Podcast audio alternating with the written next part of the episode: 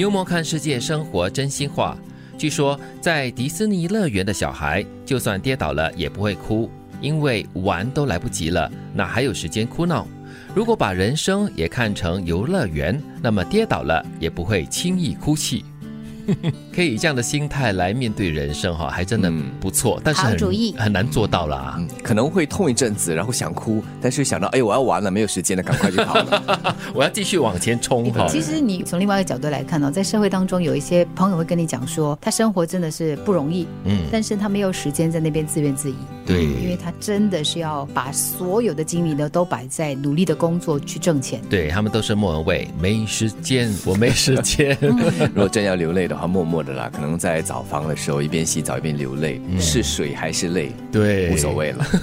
不只是在迪士尼乐园，其实，在环球影城，我也是看到这些小孩哦，就算他们跑跑啊、跌跌啊、撞撞，都不会去在意的。嗯，他们就算跌倒的话，马上爬起来，因为我要赶快去玩那个游戏了，另外一个游戏了。所以啊，对成人来说，锁定目标，而且这个目标如果是能让你振奋人心的话，我在想哈，跌跌撞撞是难免，但是还不至于花费太多的时间在那里哭泣。嗯，只要。不是遍体鳞伤，我觉得还是可以玩下去的。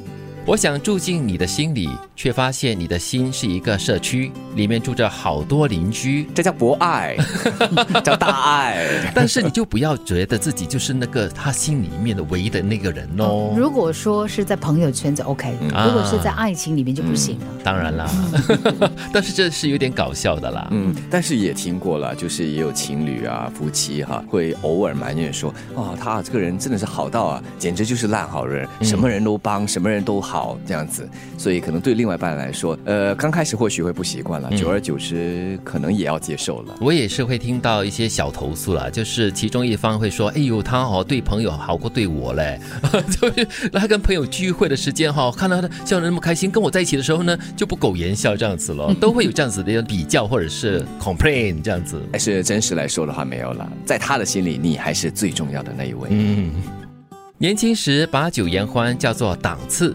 现在低调做人，努力挣钱，多陪家人才叫靠谱。人到了一定岁数，不只得学会自己撑伞，很多时候还得充当别人的伞。嗯，就是讲我们的进阶吧。有些时候就是这样子，我们无忧无虑、无牵无挂的时候，你真的可以完全很潇洒。